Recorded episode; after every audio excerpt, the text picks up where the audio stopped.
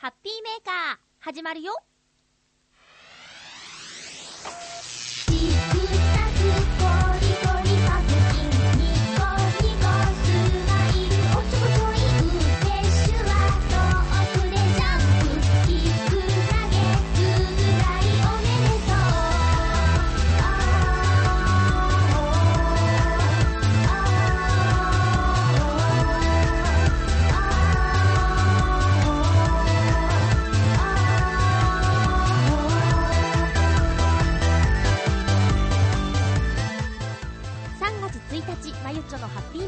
この番組は、ハッピーな時間を一緒に過ごしましょうというコンセプトのもと、ちょあへよ .com のサポートでお届けしております。3月1日だって、もう3月になっちゃいましたよ。え今日の浦安、雨が降ってますね。昨夜からずーっと雨が降っています。収録しているのは月曜日2月28日なんですけど、明日になったらもう3月なんですね。2月は日が短いのでね、えーなんかちょっと不思議な感じがしますけど、不思議といえば2月と3月のカレンダーの並びはほとんどというか全く一緒っていうのもね、面白いですよね。えーさて今日もたくさんのメッセージいただいておりますので、みんなのメッセージで1時間盛り上がっていきたいと思います。よろしくお願いします。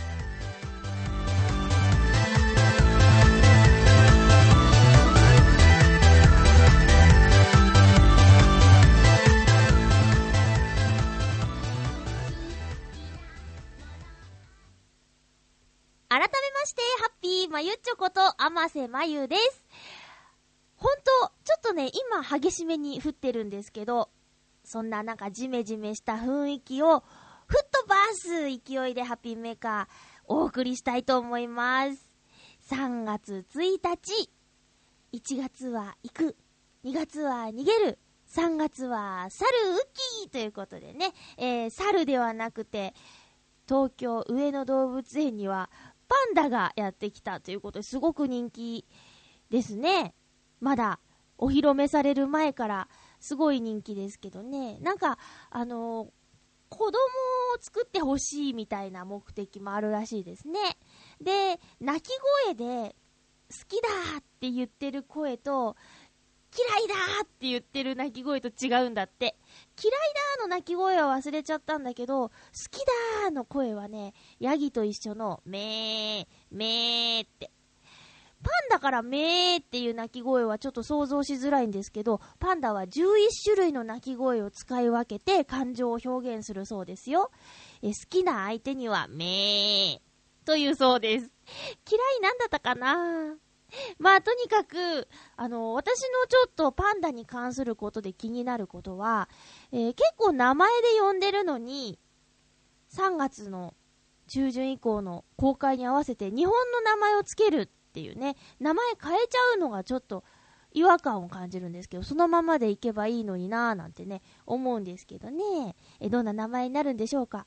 リンリンとか、ランランとか、トントンとか、カンカンとか、そういう、こう、音を2つ合わせたような名前にまたなるのかな突然、花子太郎とか言われてもね、しっくりこないですけどね。やっぱパンダは、そういう2個音が繋がったようなやつがいいのかなルンルンとか、まだいないですか？ちょ、ちょっとルンルンはダメですね。え、なんとなくちょっと今違和感があったよ。えー、アンアンって言ったら、なんか雑誌と被ってしまいますね。のんのんもありますね。でも、パンダにのんのんって可愛くないですか？うん。まあ、どんな名前になるのか楽しみですね。えー上野動物園。浦安から行こうと思えばそんなに遠くないんですけど、やっぱりね、あのー止まらないでくださいっていうイメージが強いので、うん、しばらくは行かないでおこうかな。あとはミヤネ屋とかで言ってたけど、そんなにパンダ見たいんやったら大阪におるでとか言ってね、言ってましたけどね。そうなんですよ。日本にはパンダがね、いるんです。なんだけど、やっぱり上野動物園、パンダって言うとフィーバーしちゃうんですね。えー上野の街もパンダグッズで盛り上がっているそうで、テレビで見ただけなんですけど、パンダのおまんじゅうはとても見た目が可愛くて、私ちょっとゲットしてみたいなーなんて思っているんですけれども、皆さん、パンダいかがですか？そうそう、私が、パンダ、パンダさんといえば、ATX の広報担当のパンダさんを思い出すんですけどね。えーいろいろ、北へダイヤモンドダストドロップスの時には、えーお世話になりました。ハッピーメーカーにゲストに来てくださったこともあるんですよ。ATX のパンダさん。パンダ日誌とかね、えー北へのことをいっぱい宣伝してくださったパンダさん元気かな？あのーパンダの着ぐるみを着てイベントに登場したこともあるんですけど、皆さん覚えてますか？覚えてますか？すごく懐かしいですね。えー、ちょっとメールか手紙か書いてみようかななんて思う今日この頃なんですけどもね。えーと、そんな北へに関することでメッセージをいただいております。嬉しいな、こういうのね。281028さん、ありがとうございます。ハッピーちょうだい宛てなんですけどね、ここでご紹介したいと思います。まゆちょハッピー、ハッピー。先日、インフルエンザで40度近い熱にうなされていた時に、なんとなんと、すおみちゃんの夢を見ました。夢の世界なのでしっちゃかめっちゃかな妄想なのですが笑い。すおみちゃんがオリンピックか何かの大会のための合宿をしていて、その合宿先でオフの時間に会ったりしていたところ。もうゲームの設定みたいだね。えー一緒に合宿に来ている同じチームの他の選手から、今は大切な時だから、彼女のことを思うなら遠慮すべきじゃないか、と忠告を受けたところで目が覚めました。目が覚めてから、いやー自分の中にすおみちゃんがこんなに大きく生きているんだなと驚くとともにハッピーになりました。きっとハッピーメーカーでまゆちょの声を聞き続けているからなのでしょうね。ということでありがとうございます。嬉しい。嬉しいです。未だにこうやってね、あのーキャラクターを思い出してくれるっていうのは嬉しいですね。えー、すおみちゃんを思って、私のこのフリートークを聞いてると、がっかりする人も中にはいると思うんですけれども、えー、すおみちゃんは結構実はね、あのークールとかじゃないんですよ。うん。実はすごく愉快な面白い子ですよ。うん。だからね、なんか、まあそうですね。私もすごく奇遇なんですけど、最近ちょっと断捨離をね、しようと思って、あのーなかなか捨てられないたちなんですけど、頑張っていろいろなものを処分しているんですよ。で、なんか開かずの箱とかをちょっと思い切って開けてみたりしたらね、えー北への、あのーゲームショーの時の進行台本とか、あと、レコーディングの時の楽譜とか、えースタジオの地図とか、あと制作発表会のやつとか、いろいろ出てきて、ふわ、懐かしいって思ってたら、281028さんからこういうメールをいただいて、えー私もすごく大事だし、リスナーさんの中にもこうやってね、そうみちゃんを覚えててくれてる人がいるっていうのがすごく嬉しかったです。で、私勢い余ってちょっと DVD 見ちゃいましたからね。うん。だからす、すごくね、タイミング的に、すごいなと思って。ありがとうございます、281028さん。えー、熱にうなされてる時に見た夢ということでね、また熱にうなされてる時に現れるのでしょうか。それは危ないから、なんでもない時に出てきてくれるといいですね。うん。あの、いたじらのヨシオンさんもね、北海道旅行に行ったって言って、あの、そうみちゃんの、えーシナリオをプレイした後だったので、旭川にも行ってきた、なんて言ってね、あの、時和公園とか行ったらしいですよ。嬉しいですね、そういうのね。えーと、私も、時和公園は行ってないけど、旭橋も行ってないけど、えっと、お新興新の滝とかは行きましたよ。うん。いやいや、まだ、まだ、そうですね、あの、シナリオに出てきたところで行ってないところがいっぱいあるので、行きたいな。PS3 で PS2 のソフトって、プレイできるんですか？なんか、どんどん新しいハードが出てきちゃうとさ、その、北へは PS2 のゲームだったんですけど、その機会がなくなると、ね、見ることがあえ、会えなくなっちゃうのかなとか思うとちょっと悲しくて。でも、ね、みんなが、そうね、PS3 とかに買い替えたりして、で、それでも、もし2のソフトが動かせるなら、ちょっと安心なんですけどね。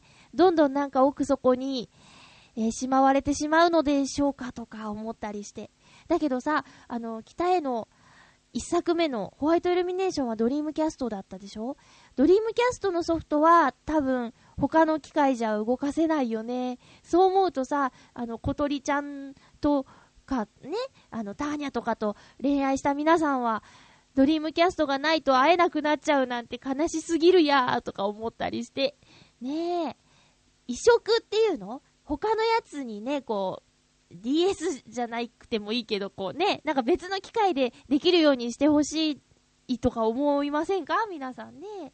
ね私もすごく思いますよ。移植。ねえー、281028さん、どうもありがとうございます。きっとまた現れますよ。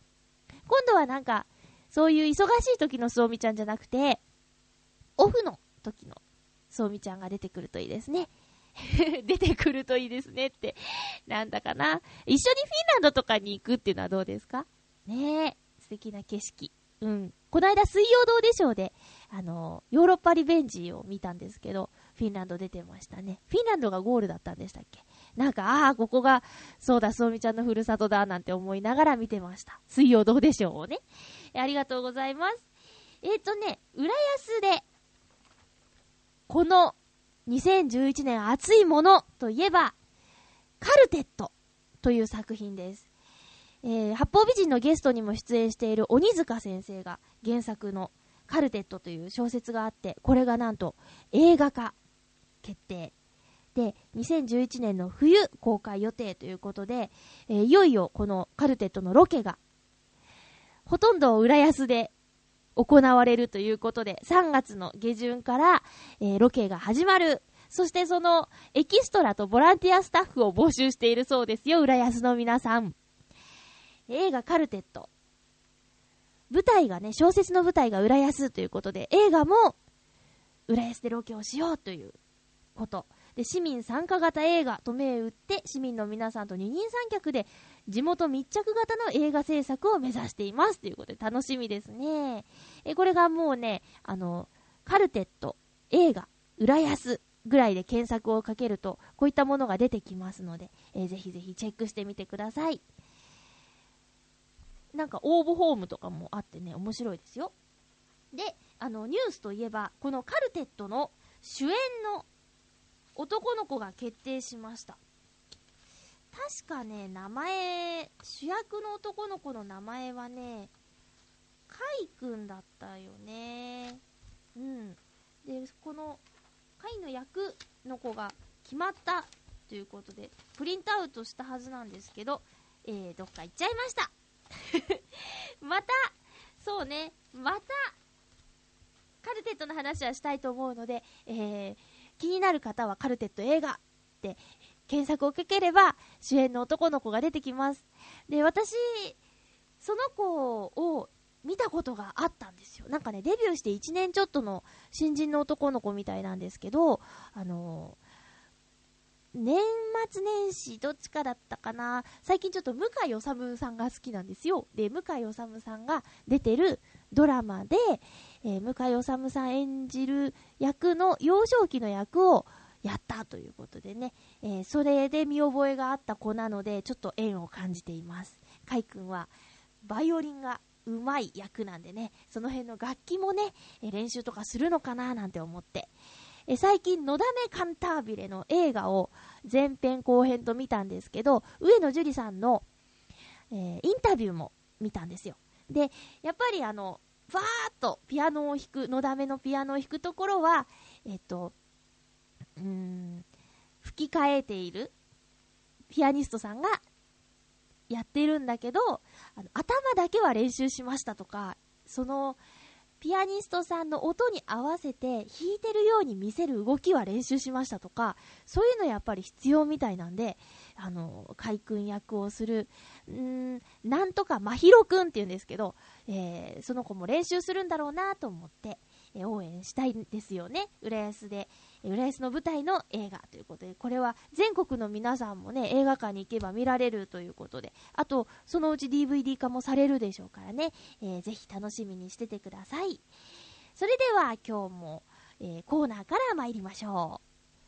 ハッピーもぐもぐこれをコンビニで見つけたとき、私ははと言いました。一人だったけど。カルビーじゃがりこ期間限定、大人じゃがりこアンチョビガーリック。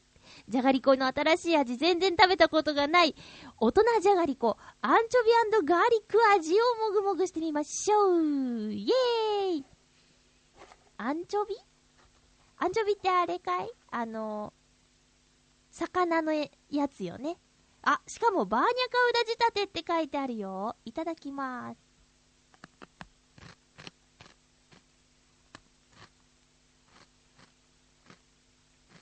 うん。うまっ。おいしい。うん。じゃがりこは最近、あの、梅味も出てますね。あれはでも毎年この時期に見かける気がして。でもこのアンチョビガーリック味は初めて見ました。皆さん、ぜひコンビニでゲットしてくださいね。本当は今日、もぐもぐアイテム決めて買ってあったんですけど、もう、じゃがりこにはかなわないですよ。もう一個のやつもとっても気になるやつなんで、来週、もぐもぐしたいなと思います。あ、全然感想言ってないですけど、結構ね、じゃがりこの割には味がしっかりしてる感じなんか、じゃがりこって、薄味が多いと思うんですけど、でもこれはもうガツンとガーリックの感じがきますね。うん。パッケージもね、大人っぽい色なんですよ。ぜひ食べてみてください。以上、ハッピーもぐもぐのコーナーでした。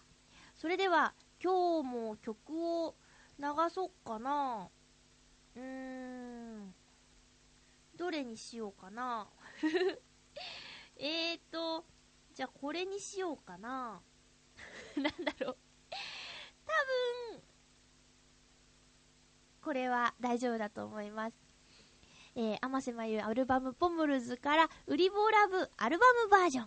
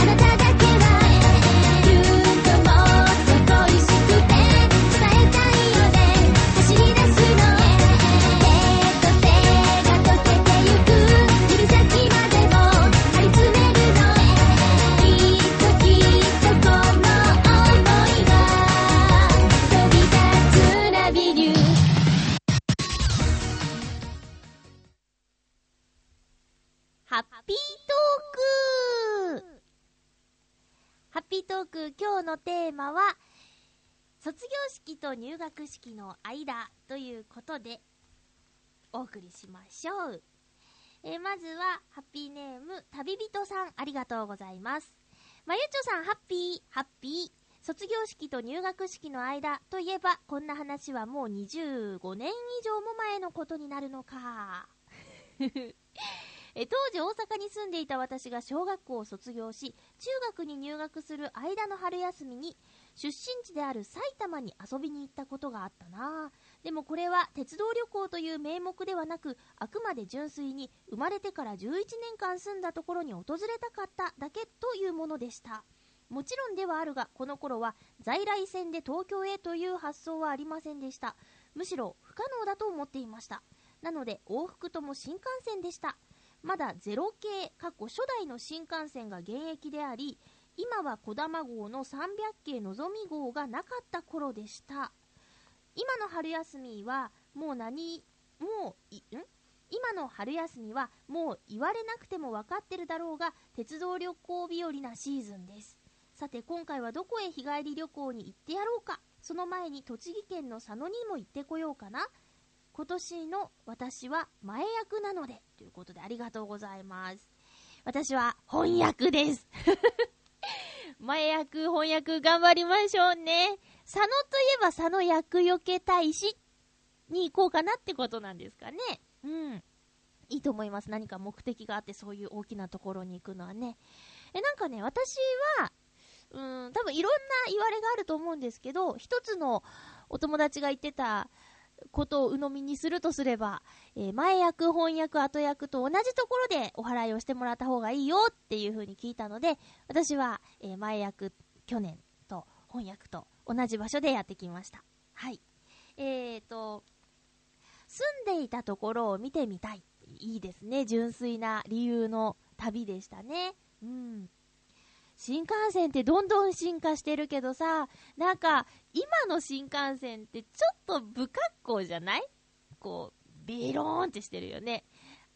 速さを追求してああいう形になったんだとは思うんですけど、こう、私が中学高校ぐらいの時のシュッとした400系のぞみとかさ、あ、じゃ300、200、300件？なんかその辺ちょっと全然わからないんですけど、とにかく今のはなんかね、こう、べちゃっとした感じで、かっこよいというよりは可愛いっていう感じかな。うん。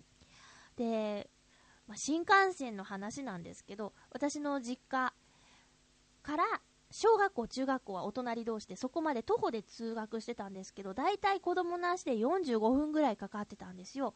で、その時に新幹線の高架下をくぐるんですよ。で、なんかね、新幹線にまつわるおまじないとか結構ね、流行ってました。えっと、新幹線が、うん、通り過ぎる時に、うなぎ、うなぎ、うなぎ、うなぎとか言うとか、なんか、なんでそうなのかとかよくわからないけど、あとね、黄色い新幹線を見るといいことがあるとかっていうのも言われてましたね。黄色い新幹線。で今、最近聞いた話によるとあれは、あの、レスキュー的な救急用の新幹線らしいですね。間違ってる？旅人さん教えて。え黄色い新幹線についてよろしくお願いします。えー、鉄道旅行は子供の頃から好きだったことなんですね。うん。この春休み、佐野に行ったらぜひお話聞かせてください。ありがとうございます。え鉄道に関する漢字で、クリボーさんありがとうございます。まゆちょ、リスナーの皆々様、ハッピー、ハッピー今週のテーマは、卒業式と入学式の間ということで、他のリスナーさんと被るかもしれませんが、青春18切符を使った列車の旅です。その日のうちなら何回も途中下車ができ、車窓から綺麗な海が見えたら気軽に下車して波打ち際まで行けるのが魅力的です。ただ長い時間乗車しているので、目的地に着くまで携帯の電池が切れないか、それだけ気にしています。まゆちは利用したことありますか？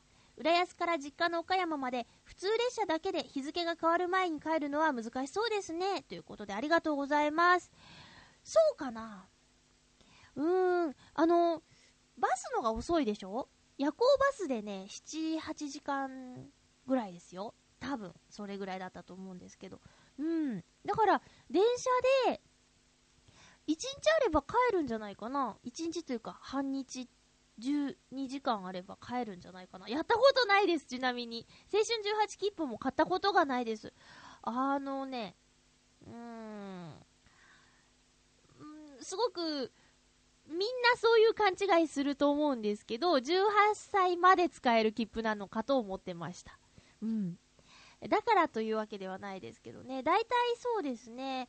うーん、新幹線か飛行機で実家に帰ってましたね。あと、そう、夜行バスも使わなくなったね。なんか時間がかかっちゃうじゃん。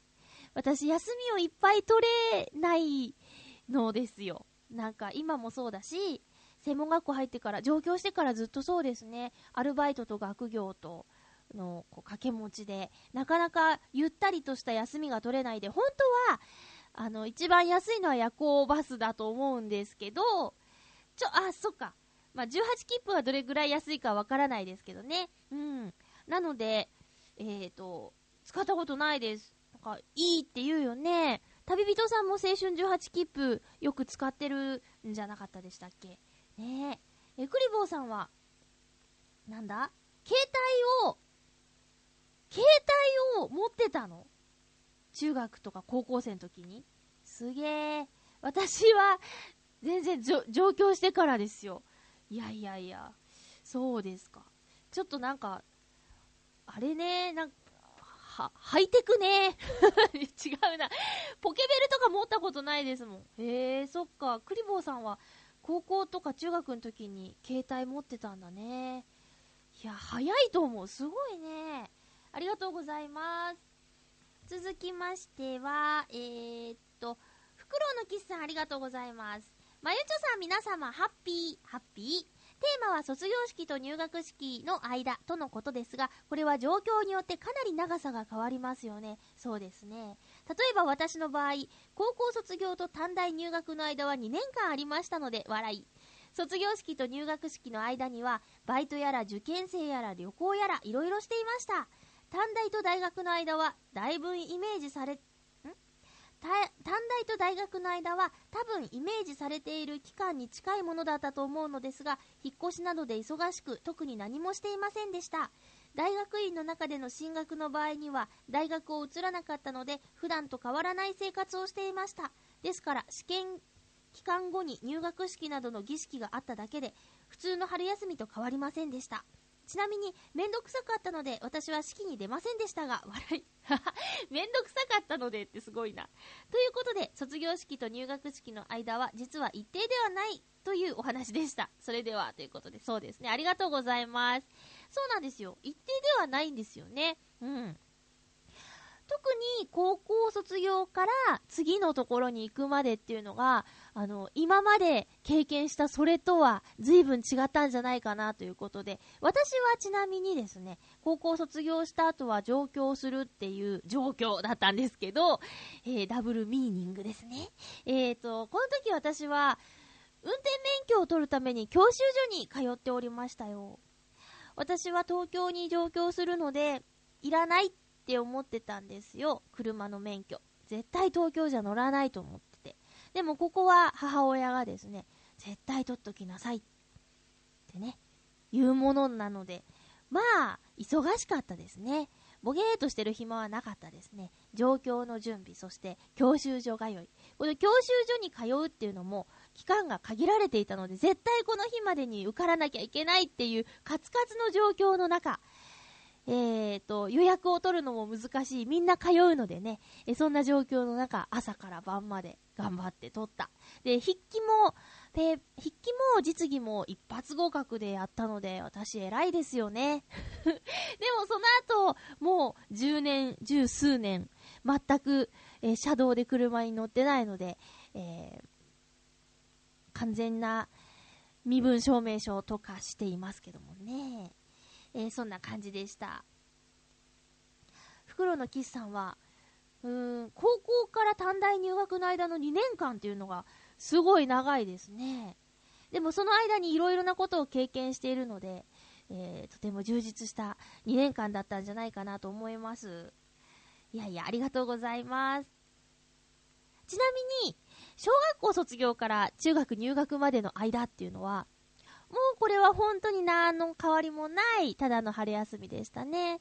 えー、大体中学校って皆さん、え小学校が2つ3つ集まって中学校になるみたいな感じだったと思うんですけど、そういうところが多いかなと思うんですけど、私の通っていた倉敷市立小小学校、そして倉敷市立小中学校は、えー、全くメンツが変わらないで、そのまま、ウィーン、まあ、6年生の後7年生間隔でやってましたね。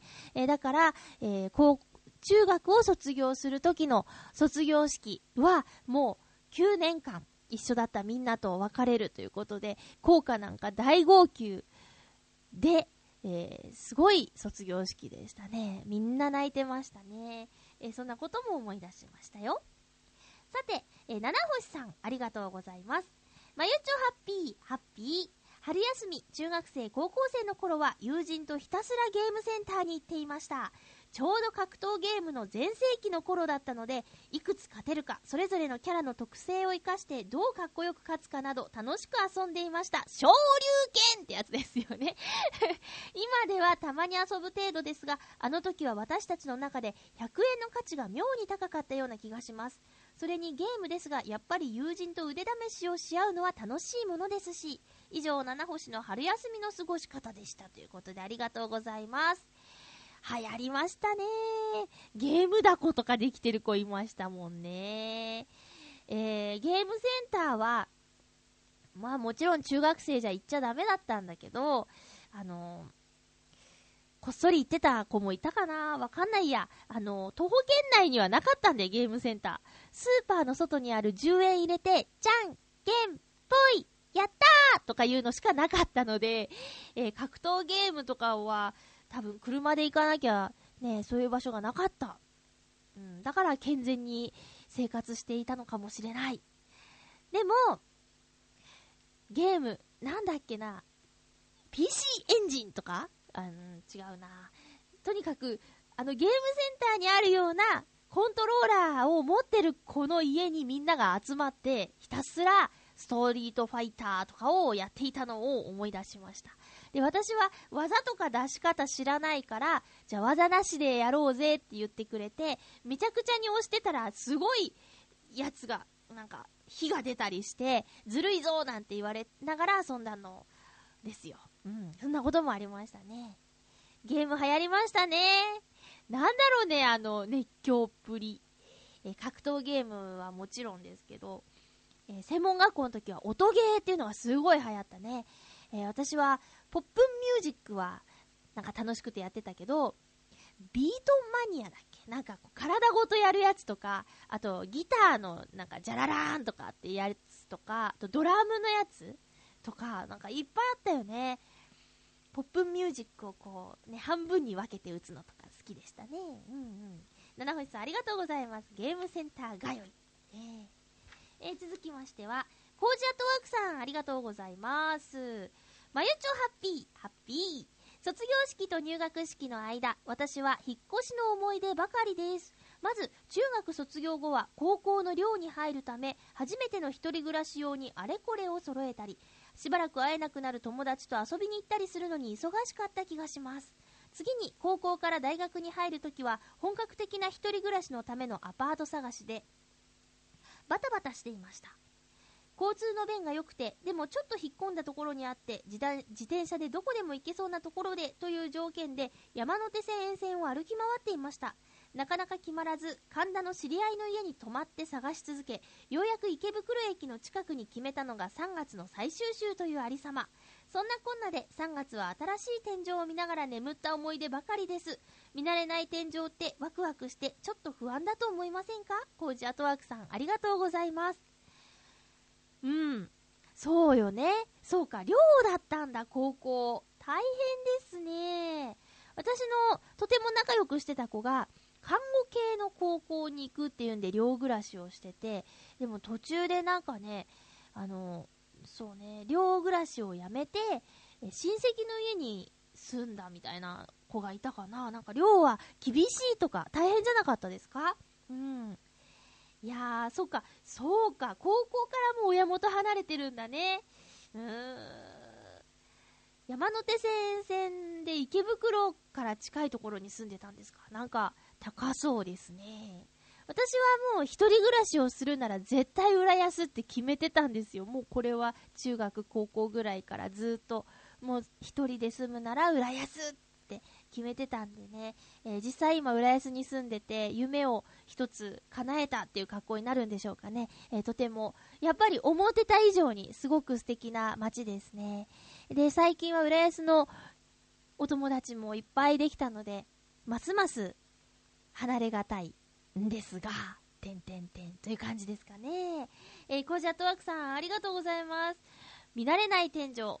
私、お泊まりに来てもらうのは大丈夫なんですけど、お泊まりに行くのってすごく苦手なんですよね。まさにこの天井が見慣れないからっていうのが大きいと思います。眠れないんですよね。まあ、大体はしゃいで、いつの間にやら落ちてるっていう感じなんで、寝なきゃ寝なきゃって眠ることは、お泊まりの時は少ないかなって思います。コジャットワークさん、ありがとうございます。さあ、皆さんの、えー卒業から入学までの間、お便りをありがとうございます。これを今聞いているリスナーさんの中にももしかしたら、今ちょうどそういう節目を迎えている方もいるかもしれないですね。えきっと、環境が変わることは、うん、えーいいことがいっぱいあると思います。最初は慣れなくてね、えーぎこちない毎日かもしれませんけれども、きっといいことがたくさん待ってますよ。ということで、ハッピートークのコーナーでした。たくさんお便りいただいておりますのでご紹介していきたいと思います。まずは、クリボーさんありがとうございます。まゆっちょ、リスナーの皆々様、ハッピー、ハッピー。今週の放送を聞きました。ありがとうございます。今週っていうか、先週か。先週の放送聞きました。え幻の427回ハッピーメーカー聞いてみたいです。ダメです。はい、鮮度は大切だと思います。鮮度は大切だと思います。我が家ではビデオデッキが今も活躍しているからビデオテープいただきますよ、笑い。ということで、これはあれですね。また感想のメールをいただいたんですね。え前回の放送は、実はごっそり撮り直したものであるということ。で、それは、えー鮮度が命だということ。えーと、ビデオデッキがないので、ビデオを思いっきり処分したという話もしましたね。えーまだ前回の放送を聞いてない方は過去放送から、え200、ん ?427 回ハッピーメーカーぜひ聞いてください。そして、クリボーさん、今朝いただきましたメールです。え今週も月曜収録だそうで、今回はどんな理由なんだろう教えてまゆっちょ。というメール。まあ、鮮度が大切ということが大きな理由ですね。いつも予告で日曜日収録の予定ですって言ってるんですけど、これはもう本当予定なんですね。えーお便りをいただくためには、締め切りを設けなければいけないということで、一応日曜日までにもらっといて、月曜日何もなければギリギリに収録しようという魂胆なんですよ。だから、えっ、と、まあ、月曜日に今収録しているということは、月曜日に何の予定も入らなかったということですよ。予備日としてね、えー日曜日に撮るって言ってあるっていうことです。わかりにくい？えー、たまに言うのナレーションの仕事とかが月曜日に入っちゃうことがあるんですよ。で、そういう時は日曜日に撮っておこうっていう、そういう感じなんですね。うん。生放送だったらそうはいかないんですけど、え収録でのこのチュアヘヨの放送なので、えそういう調整ができるのがありがたいと思っております。クリボーさん、メッセージありがとうございました。さて、続きましては、ハッピーネームカズさんです。ありがとうございます。まゆちょハッピー、ハッピー？まゆちょにいじられちゃったよハピメとおしゃもじのダブルポストになっちゃったからね。これも前回の放送参照です。え、でも、ハピメが先でしたよ。おしゃもじには締め切り日。ダブルポストは避けていたんだけど、だって、おしゃもじへのネタが枯渇してたんだもん、ということでした。いじられちゃった。おしゃもじへのネタ枯渇しないでしょう。あれもう突っ込みどころ満載ですからね。いやいやいや、大丈夫、大丈夫ですよ。いっぱい突っ込むとこあるから。えーそうそう、SKE は、栄の頭文字を取って SKE です。活動拠点が名古屋の栄だから。あと、メンバーは全員覚えられないよ。多いからね。AKB と姉妹グループの SKE48、SDN48、NMB48 の正規メンバーと研究生全員で何人だと思いますか？何人だと思いますか？リスナーの皆さん。答えは、188人無理やね。しみじみ。無理やね。学校の先生じゃないから、名前と顔が一致できるのは30人ぐらいが限度かな。まゆちょが AKB で名前と顔が一致するのはあっちゃんだけですよね。2月15日配信分を聞く限りでは、キュートを見ていましたよね。はい。あっちゃんが主演の映画、もしドラは見に行くのかな？ようちゃんも出演してるから行くよね。ゆこちゃんを誘ってあげてね。デートデート。あ、SDN はサタデーナイトです。メンバーが20歳以上のお姉さんグループです。ということでありがとうございます。188人。私、中学校の卒業生208人とかだったと思うよ、多分。すげえ。そんなにいるんだ。ええー。私、そうね、顔と名前が一致するメンバーで、もう一人いるよって言おうとして、今名前だけど忘れしちゃった。ダメだね。あ、篠崎舞。舞？舞子？舞。あの、月9に出てる子。は、顔と名前と覚えたよ。多分、篠崎さん。あ、ちゃ、あれ違う？ちゃう？それぐらいなレベルです。えー、っと、あと、あ、もしドラね、もしドラはね、あの、友達に原作の本を借りまして、まだ全然読んでないんですが、映画は行きませんようちゃんが出てるのかもしれないけど、主演じゃなきゃいかない だから、優しいパンは見に行くと思います。えー、っと、もしドラが映画化になるんですよね。うん。もう、もうクランクアップしたとかって言ってたかな。真冬でも夏のセーラー服を着て女優の顔みたいな感じで、な、なんだっけ？ネットのニュースで見たのかな？すごいね。前田敦子さん。うん。30人覚えてれば十分ですよ。この間ね。あ、そうそう。私先週、パーマしたんですけど、髪の毛をくるくるにしたんですけど、えっ、とね、担当の美容師さんに、25ぐらいなんですけど、年齢が。あの、AKB とかどうですか？って。その前に、私最近やっと嵐を全員覚えましたみたいな話をしたら、それちょっとやばくないですかみたいなこと言われて、え、やばいんですかって。じゃあ、じゃあ、AKB とかわかるんですかみたいな感じで、私が担当のお兄さんに聞いたら、まあ、常識っすよ、みたいな感じで帰ってきて、えーなんて、びっくりしたんですけどね。うん。まあ、その人も全員は言えないけど、えー、大体、わかるって言ってましたよ。すごいですね。最近あの、テレビの情報番組で見たんですけど、あの、女の子のそういうグループはどんどん出てるじゃないですか。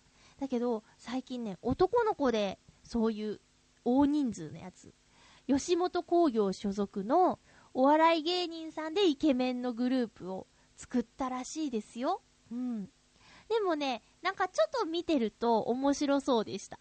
え基本芸人さんなんで、あのー特技とか、と、トークとかが冴えてるんでね。やっぱり、そうね、可愛いだけじゃなくて面白くないとねっていうのはありますからね。うん。じゃあ、カズさんは、あの、SKE は名古屋だから行ったんですね。うん。カズさんも名古屋だもんね。つけてみそ、かけてみそ。よくくれるもんね。うん。こんなにいるんですか ?SDN。サタデーナイト48。サタデーナイトって、土曜の夜だけ活動してるんですかね？うん普段は OL ですみたいな？そんな感じ？すげー。いや、もうすごいしか言えないですけどもね。え K-POP アイドルも、もう全然一人も名前言えません。少女時代とカラがいることぐらいわかるんですけど、少女時代の曲とカラの曲がどっちがどっちかは正直わからないという、わかりませんっていう感じなんですけどね。うん。会社の忘年会に行った時にね、あ、新年会か、に行った時に、あの、いつもはそんな、はっちゃげてない男の子が、えっとね、カラーの曲を歌ってましたね。うん。G っていう歌。うん。すげえと思いました。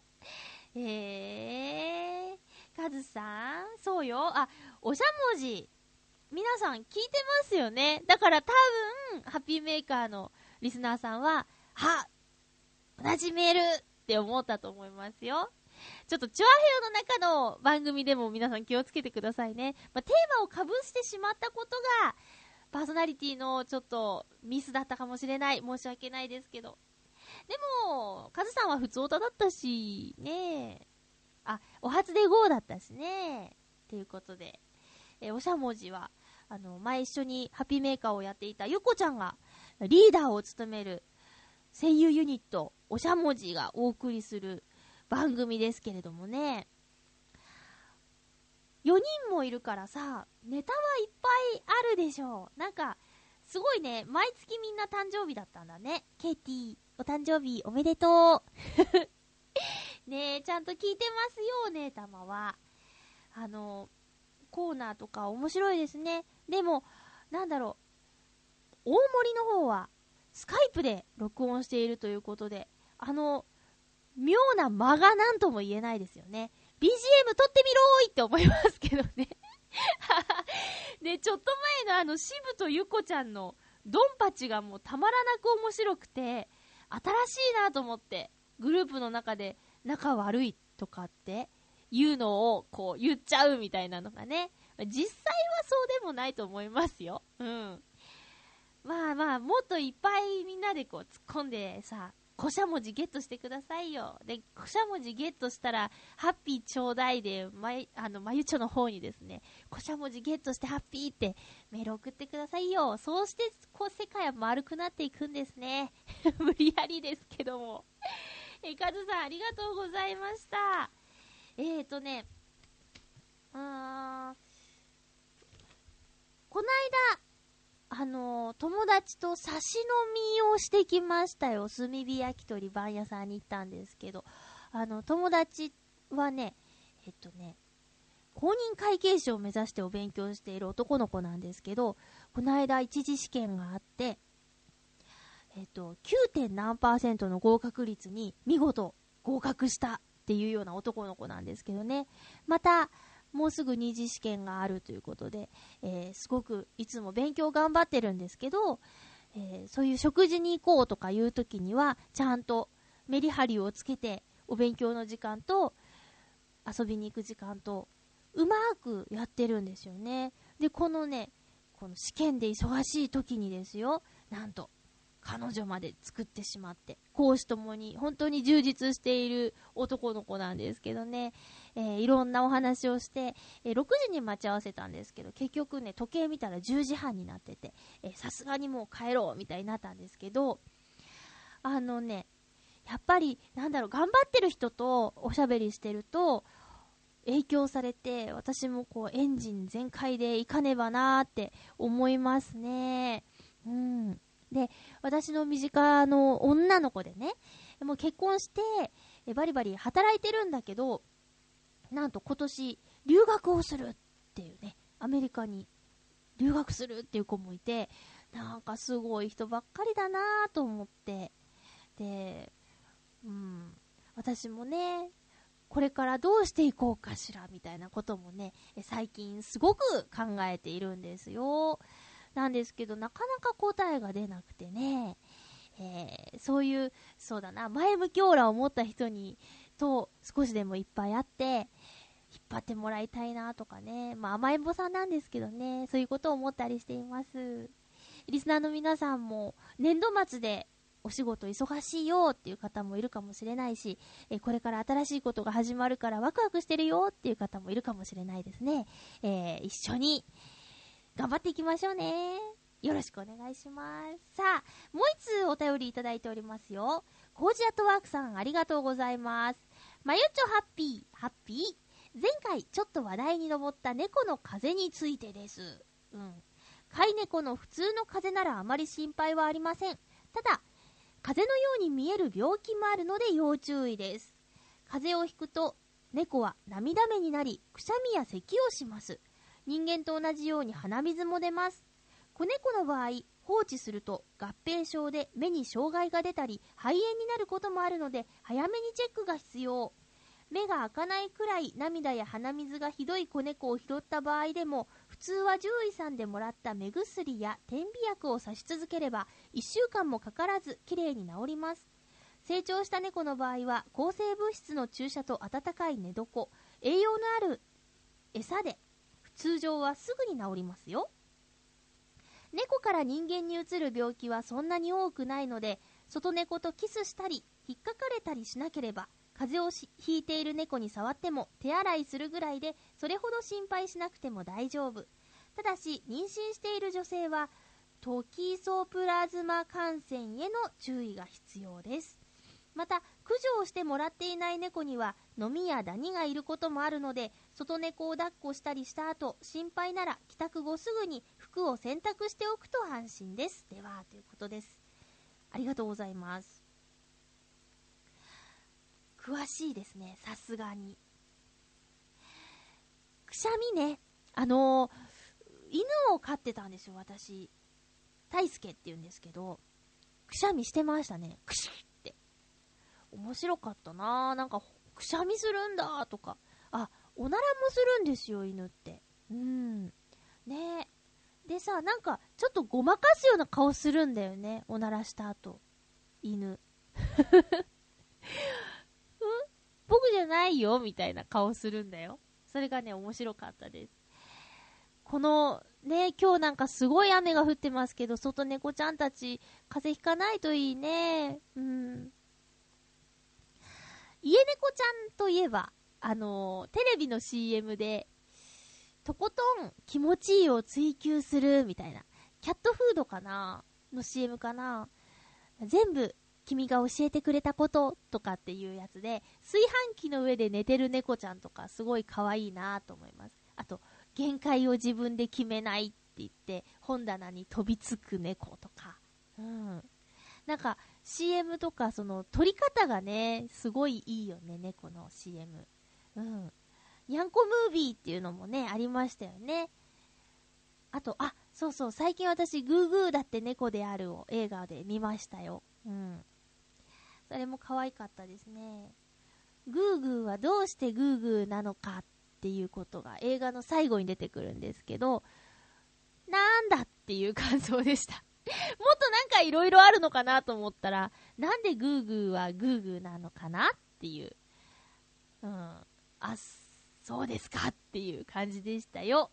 え最近ね、邦画の映画を結構見てるんですけど、えー昨日はね、食堂カタツムリを見ました。柴咲コウさんが主演のやつですね。うん。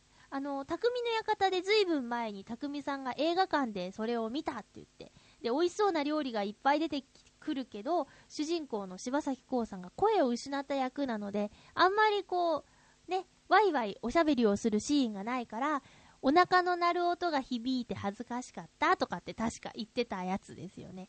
それをちょっとケーブルテレビの日本映画専門チャンネルでやるっていうんで気になって録画したんですけど、本当に全部のお料理が美味しそうで、で、そのお料理を食べるとね、魔法にかかって願い事が叶うなんていうとってもファンタジックなお話。でね、中にね、豚が出てくるんですよ。確かエルメスっていう名前だったんですけど、この豚、エンドロールで、エルメス役誰々みたいな風に出てきたんですけど、サチコって書いてあって、サチコってさ、めちゃめちゃイケてるに出てくる豚のサチコだよなと思ったら、すごいなって思っちゃいましたね。えめちゃ畑牧場って、多分2年前のお台場合衆国で、やってたイベントで、幸子の部屋っていうのがあって、すごい行列で私は会えなかったけど、あの豚の幸子が映画に出てて、しかも、すごい重要な役で出てて、ちょっと出てきて撫でられるとかじゃないんだよ。ところどころ吹き替えられて喋るもん、幸子さん。うん。だからなんかそのエンドロールにちょっと感動したりしましたね。今、私のハードディスクにある映画は、西の魔女が死んだ。これは、えーゆこちゃんとひなちゃんがおすすめの小説の映画化されたものですね。私も小説は図書館で借りて読んだんですけど、えー結構いい、ほんわかした、ロハスな感じのお話だったので、映像で見るのはとても楽しみです。はい。そんな感じですかね。うん。さて、えー次回の放送は3月8日放送分。収録は3月6日日曜日の予定です。ハッピートークのテーマは、女の子になったらやってみたいこと。です。